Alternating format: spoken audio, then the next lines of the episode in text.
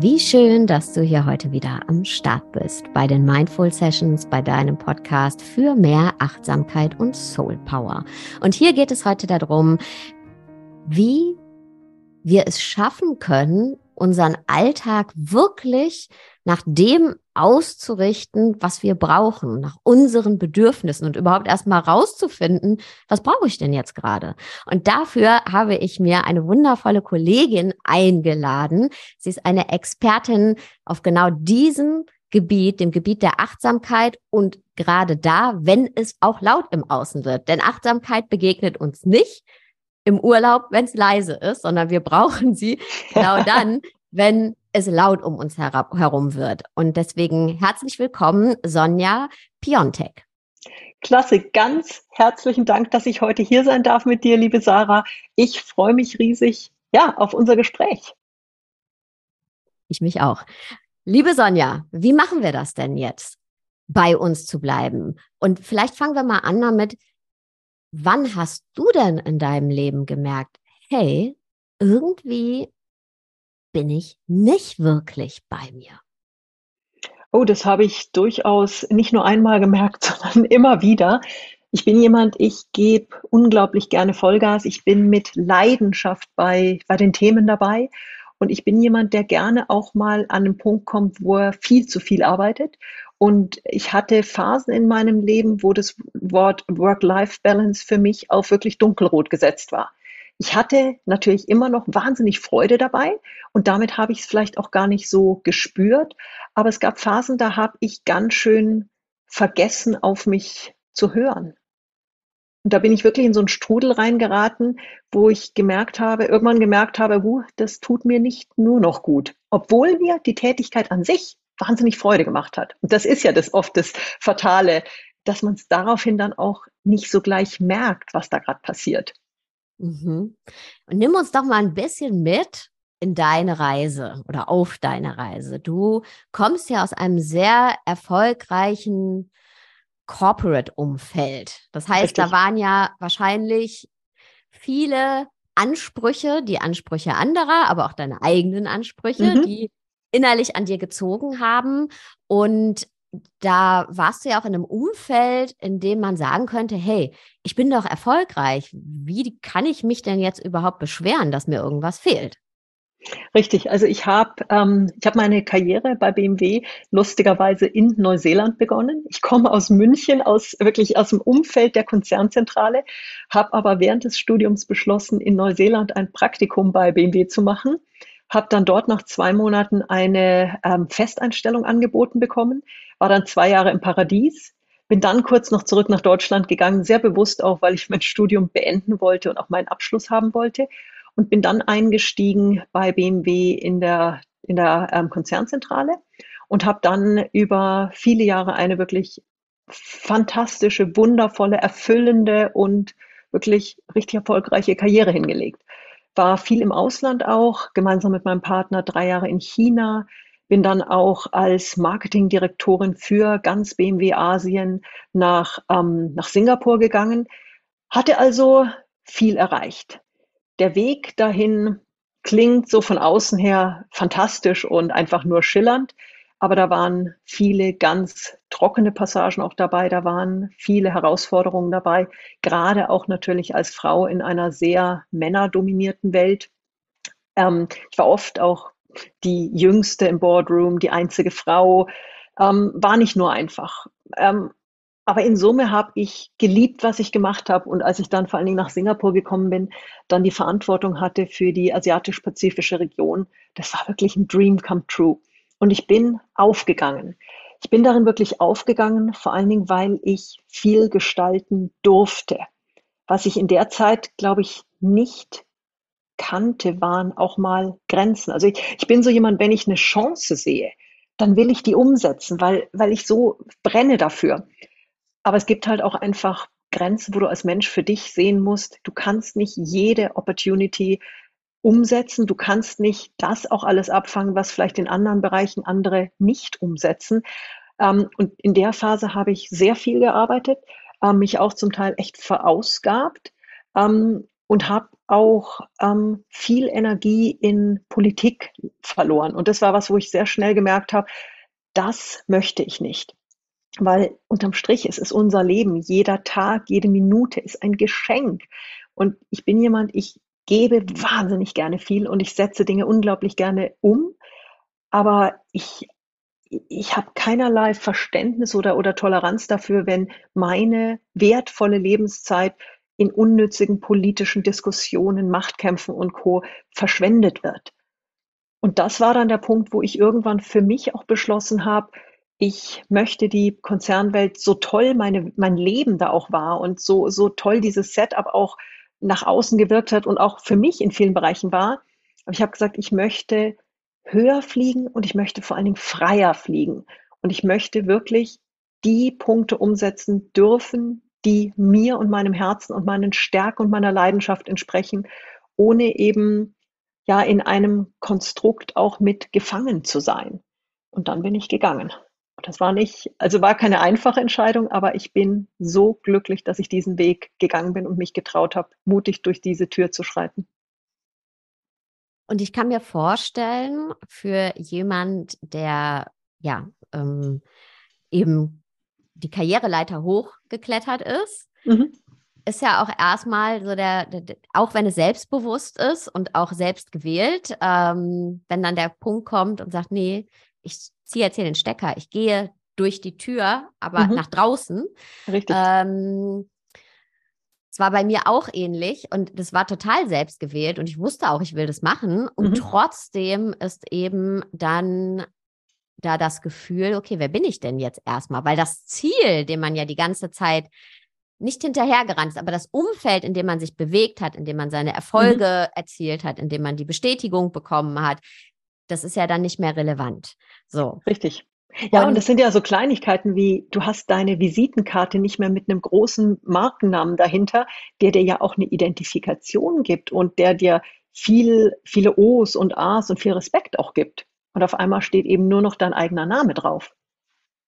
Genau. Und was ich für mich gelernt hatte in dieser Zeit ist, was, dass ich sofort wieder in etwas Neues rein wollte, dass ich gedacht mhm. habe, oh, ich muss dem ja direkt wieder eine Form geben. Ich muss ja wieder irgendwas da drauf setzen auf die Visitenkarte. Okay.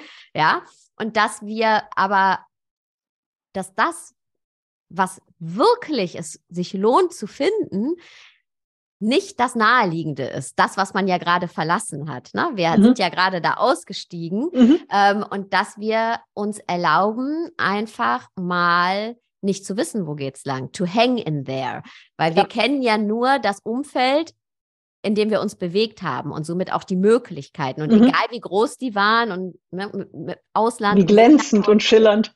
Es ist trotzdem ein Konstrukt. Und mhm. was ist außerhalb eines Konstruktes überhaupt möglich? Dafür muss man sich, glaube ich, auch erstmal die Zeit nehmen, ähm, gar nichts vielleicht auch zu machen und über den eben gewohnten Tellerrand mhm. hinaus zu denken und die innere Landkarte wirklich zu erkunden und auch da, wo, wo es mal dunkel ist.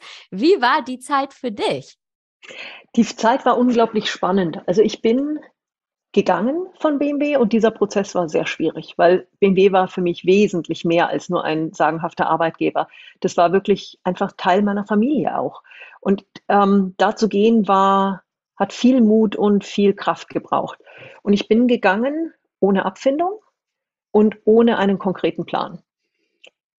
Und ich habe aber gewusst, ich habe mir da vertraut, weil ich habe von, ich hatte ganz klar dieses Vertrauen. Ich weiß, dass es, dass ich meine Stärken kenne, dass ich viel mir schon aufgebaut habe in meinem Leben und ich weiß, dass ich die richtigen Entscheidungen treffen werde und bin da relativ entspannt wirklich dann in meine Selbstständigkeit gegangen, habe dann erstmal im ersten Monat eine Firma gegründet in, in Singapur, einfach um eine legale Basis zu haben, um überhaupt agieren zu können.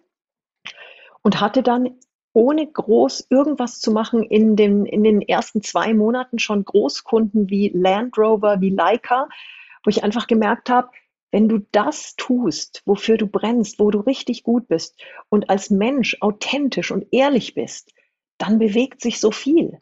Und diese, die Kunden sind halt auf mich zugekommen und haben gesagt, Sonja, wir haben dich über die letzten Jahre kennenlernen dürfen und wir vertrauen dir. Wir wissen, dass du gut bist und dass du ehrlich bist. Und auf einmal hat sich das echt entwickelt. Und dann lass uns doch noch mal ganz kurz da reingehen, ähm, weil viele Menschen, die ähm, etwas verlassen, haben mhm. das Gefühl, ich muss was ganz anderes jetzt machen. Und du hast aber auch in deiner jetzigen Tätigkeit äh, bringst eben das, was du liebst, ja, Achtsamkeit, mhm. ähm, zusammen mit einem Corporate-Umfeld. Absolut, genau. Das heißt, und, und wir müssen gar nicht immer ähm, alles über den Haufen werfen, sondern wir dürfen uns sortieren und gucken, was von dem, was ich die letzten mhm. Jahre gemacht habe, hat mir Freude bereitet, Absolut. war dienlich. Ähm, da habe ich meine, meine Expertise drin. Aber wie will ich es machen? Wie Richtig. will ich es eigentlich machen? Wie hast du ähm, so eine Bestandsaufnahme gemacht? Und da würde ich gerne auch direkt den Bogen schlagen für die Menschen, die jetzt hier zuhören. Ähm, A, wie hast du das damals mhm. gemacht? Und aber wie kann ich das auch quasi als Mensch, der jetzt gerade zuhört und vielleicht gar mhm. nicht ähm, jetzt so eine ganz große Entscheidung treffen muss, aber merkt so, hey, irgendwas in meinem mhm. Leben will ich eigentlich verändern, aber ich weiß noch nicht was. Und wir tendieren nämlich oft dazu, dann zu sagen, alles ist Mist und ich muss von Null mhm. anfangen. Und das hemmt uns, weil wir uns dann nicht trauen, eigentlich Dinge zu verändern, weil wir meinen, die Zeit bis zum jetzigen Punkt hätten wir vergeudet, was aber ja nicht der mhm. Fall ist. Überhaupt also, nicht. Überhaupt nicht. Wie mache ich das? Also ich bin damals ganz konkret so vorgegangen, auch in, vor allen Dingen schon in dieser Phase, wo ich überlegt habe, die Konzernwelt zu verlassen. Und ich habe mich hingesetzt und habe wirklich ein Dokument angefangen für mich zu schreiben, mit, wo ich ganz viel über mich nachgedacht habe. Was sind die Dinge, die mir richtig, richtig viel Freude bereiten? Auch in meinem aktuellen Job. Was sind die Dinge, wo ich wirklich gut bin? Was sind Themen, die mir nicht gut tun? Wovon hätte ich gern weniger in meinem Leben? Was haben andere über mich gesagt? Ähm, einfach um auch zu sehen, okay, wie ist das, das Selbstbild, das Fremdbild? Was für ähm, Support habe ich von anderen Menschen gekriegt? Und das Umfeld ist unglaublich wichtig, natürlich gerade in solchen Entscheidungen. Und für mich war ähm, ein, ein ganz maßgeblicher Moment mit einem hervorragenden Menschen, den ich in dieser Zeit gementort habe, der dann zum, zum Abschluss irgendwann sich zu mir gesetzt hatte und nur mir in die Augen geschaut hat und gesagt hat, Sonja, dir ist klar, dass du viel größer bist als das, was du gerade hier bei BMW machst. Und solche Sätze wirklich mal wirken lassen. Gerade von, wenn sie von Menschen kommen, die uns wirklich was bedeuten, hinschreiben, die wirklich aufschreiben und mal wirklich auf dem Papier wirken lassen, anschauen. Und so habe ich, ich glaube, dieses dieses Kündigungsdokument, dieses Dokument, ähm, was will ich mit meinem Leben, wie, wie soll es weitergehen, waren, glaube ich, an die 60 Seiten lang. Ähm, ist aber relativ schnell entstanden, wo ich wirklich ganz viel einfach über mich mal niedergeschrieben habe. Und es ist ja oft so, dass wir sagen, ja, ja, ist mir ja klar. Aber wenn ich wirklich mal den Stift in die Hand nehme, das Laptop und es wirklich niederschreibe, hat das eine ganz andere Kraft. Und es ging mir in diesem Dokument nicht darum, wie sieht meine Geschäftsidee danach aus, sondern es ging mir um meinen Kern. Was macht mich glücklich? Wie geht es mir aktuell? Was brauche ich im Leben? Wo will ich hin? Und zwar nicht, wie heißt die Firma, was genau mache ich, sondern was sind emotional die Themen, die ich in meinem Leben haben will. Und da geht es für mich oft nicht um diesen Fünfjahresplan, was möchtest du in fünf Jahren auf deinem Konto haben, auf deiner Visitenkarte, sondern eher darum, wie fühlst du dich jetzt und wie möchtest du dich morgen fühlen? Und da haben wir ganz viele Möglichkeiten eben zu gestalten. Und wie möchte ich mich fühlen? Ist eine ganz wichtige Frage. Mhm. Aber wie fühle ich mich jetzt, ist, glaube ich, eine Frage, die wir uns noch viel, viel seltener stellen. Richtig.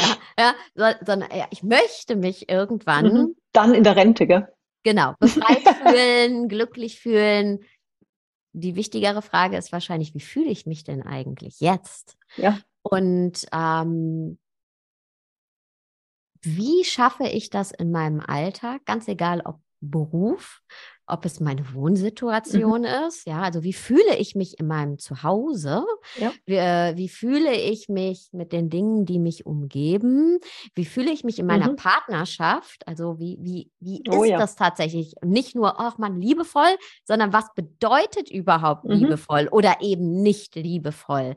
Richtig. Wie schaffe ich das, in meinem Alltag mir wirklich bewusst zu machen, wie geht es mir eigentlich jetzt in meinen mhm. unterschiedlichen Lebensbereichen? Weil wenn ich nicht weiß, wie es mir geht, dann weiß ich auch nicht, wie ich da hinkomme. Richtig. Wo ich angeblich hin möchte. Ja, also es ist mhm. toll, wenn ich einen X eingezeichnet habe, irgendwo auf der Landkarte, wo ich hin möchte, aber ich muss ja auch wissen, von wo ich loslaufe. Absolut. Was kann uns da helfen? Ich glaube, als allererstes mal das, die, die Erkenntnis, dass wir es wert sind, unser Leben zu genießen. Dass unser Leben ein Geschenk ist, für das wir aber selbst verantwortlich sind.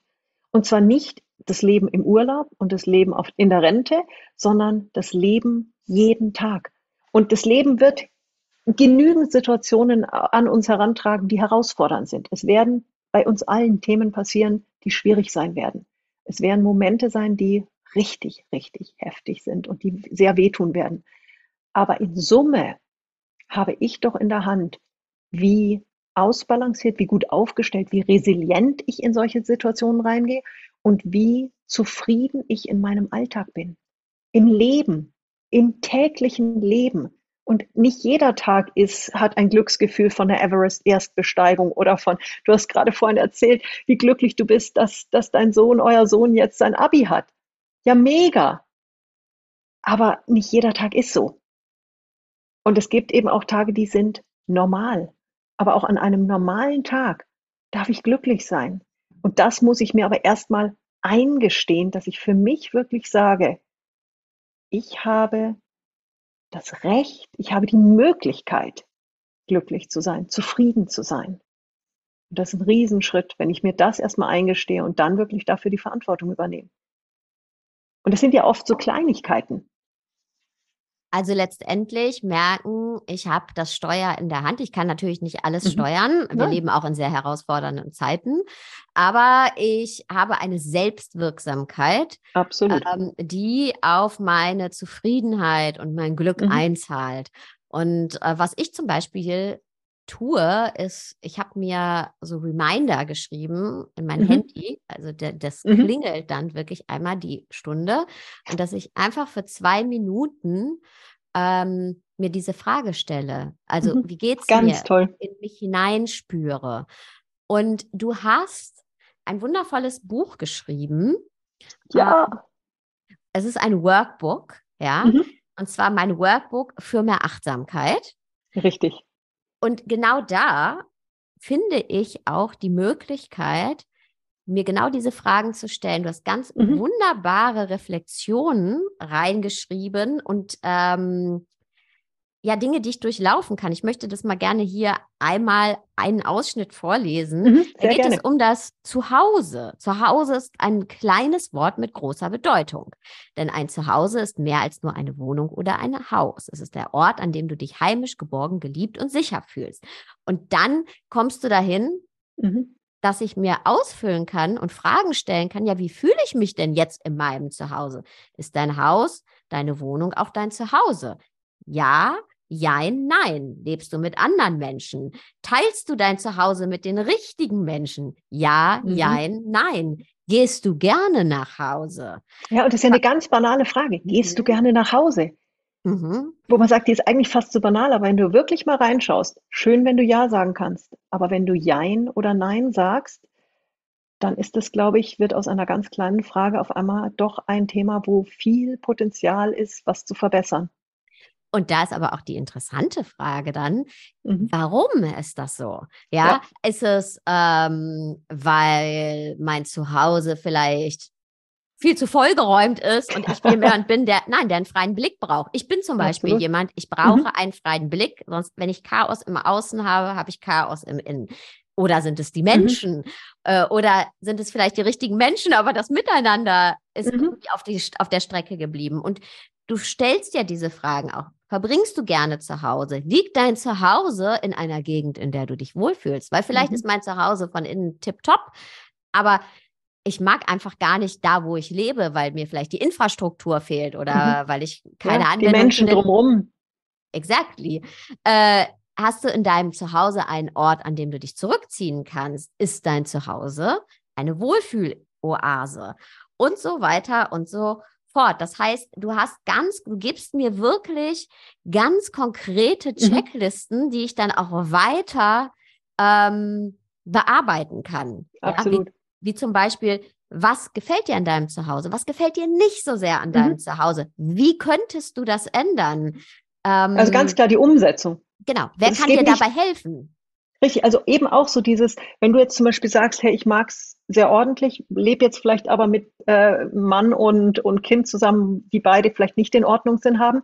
Was wäre für mich wichtig? Wie kann ich es ändern? Kann ich vielleicht wirklich mit denen mich mal hinsetzen und sagen, wie wichtig mir das ist und warum?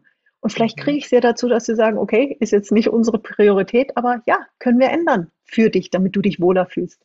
Und das ist die Kommunikation, ja, mhm. dass wir eben ganz oft verlernt haben zu kommunizieren äh, und davon ausgehen, dass unser Gegenüber, ja, die Menschen, mit denen wir mhm. zum Beispiel da jetzt zusammenleben, die Situation vom gleichen Standpunkt aus beurteilen, von dem wir es tun. Ich glaube, da kommen das tun sie auf keinen Fall. die meisten der, der größte Irrglaube und die meisten Konflikte entstehen daher, dass wir meinen, na, die mhm. Person sieht es doch jetzt vom gleichen Standpunkt wie ich. Oder äh, müsste es ja von dem Standpunkt sehen. Ja, tun sie aber nicht. Und wenn ich dann aber sage, hey, für mich ist das so, mhm. Stichwort gewaltfreie Kommunikation, mhm. und bei mir bleibe und warum mir das wichtig ist, ähm, und wir gehen jetzt mal davon aus, dass die Menschen, mit denen wir zusammenleben, dass wir sie lieben, sie uns lieben, dann im Idealfall eine ganz andere Bereitschaft da ist, weil vielleicht ist denen, wie du schon gesagt hast, überhaupt nicht wichtig war und überhaupt nicht bewusst war und die immer nur gedacht haben, Mensch, was beschwert die sich denn hier ja. eigentlich immer die ganze Zeit? Richtig, aber da geht es eben darum zu verstehen, was für Bedürfnisse habe ich genau. und wirklich da in die Umsetzung zu gehen. Und das Buch ist eben, da geht es um ganz viele Bereiche und es geht aber immer um die konkrete Umsetzung. Was kannst du an kleinen Schritten machen, dass dein Leben besser wird? Und vielleicht ist es einfach ein Mann, Sohn, lass uns mal an diesem Wochenende einfach einmal richtig Tabula Rasa machen, einmal richtig aufräumen und auf einmal hast du ein Wohlfühl zu Hause. Mhm. Und Zeitinvest war ein Samstag. Es ist ja manchmal so naheliegend und so einfach, nur machen müssen wir es. Mhm. Und ähm, du hast gerade ein schönes Wort gesagt, Bedürfnisse. Mhm. Und jetzt haben wir mal das Beispiel mit dem Zuhause angesprochen. Wenn wir bei den Bedürfnissen bleiben, ja, wie zum Beispiel bei unserem Job, mhm. Work-Life-Balance, bei meiner Gesundheit, mhm. ähm, eine der meistgestellten Fragen, die ich bekomme, ist, ähm, vor allen Dingen bei Menschen, die jetzt so auf dem Weg sind, auf sich mhm. zu achten, äh, okay, aber jetzt muss ich auch Grenzen setzen, weil jetzt muss ich ja meine mhm. Bedürfnisse auch ab und zu an erste Stelle stellen. Ja. Äh, ja. Und wenn ich, ich kann mich zwar bewusst dafür entscheiden, mhm. ich jetzt sage zum Beispiel, hey, ähm, meine Kollegin hat mich gefragt, ob ich ihr helfe, weiß ich, okay, das bedeutet für mich, eine Überstunde zu machen. Das heißt, mhm. ich gehe vielleicht nicht zum Sport, aber ich mache das bewusst, weil ich mhm. sage, hey, das ist, ich würde ihr gerne helfen. Richtig. Oft tun wir das aber gar nicht bewusst. Mhm. Oft ähm, passen wir uns an und ähm, es fällt uns wahnsinnig schwer, Grenzen zu ziehen mhm. und zu sagen, hey, das hier ist mein Hoheitsgebiet. In diesem Hoheitsgebiet liegen meine Bedürfnisse. Mhm. Wie schaffen wir das, wenn wir das nicht gewohnt sind, Bedürfnisse zu kommunizieren? Hast du da für uns einen Tipp? Weil darauf werden wir ja kommen, wenn wir mit diesem Buch arbeiten, dass wir uns dann auch diesen Raum nehmen. Absolut. Und ich glaube, der Trick ist da, es wirklich nicht zu erwarten von sich selber, dass ich es von heute auf morgen den Schalter umschi umschippe und sage, jetzt mache ich das und jetzt kann ich das und es fühlt sich aber furchtbar egoistisch und falsch und komisch und sonst was an, sondern in kleinen Schritten es zu üben. Also ich war zum Beispiel ein Mensch, ich habe nie um Hilfe gebeten war in meinem Leben einfach nicht Teil meines, meiner Identität. Ich habe wahnsinnig gerne und mit großer Leidenschaft und Freude mal allen geholfen, aber ich, ach, ich brauche doch nicht um Hilfe bitten. Und als ich vor ein paar Jahren ähm, eine, eine traumat sehr, sehr traumatische Erfahrung hatte, Kind verloren, ähm, Partner verloren und dann kam Covid und meine gesamte berufliche, mein ganzer beruflicher Erfolg ist zusammengebrochen. Da ging es mir richtig, richtig dreckig. Und in dieser Phase habe ich erstmals Verletzlichkeit erlebt und für mich auch wirklich angenommen, zu sehen, dass es Phasen im Leben gibt, wo es auch okay ist, nicht okay zu sein und wo auch ein Hey, mir geht's jetzt trotzdem. Nein, es darf dir auch mal wirklich schlecht gehen und du darfst auch mal richtig, richtig weinen. Nur irgendwann kommt der Moment, wo du für dich eben beschließen musst, da möchte ich wieder raus. Ich möchte wieder lachen. Ich möchte wieder glücklich sein.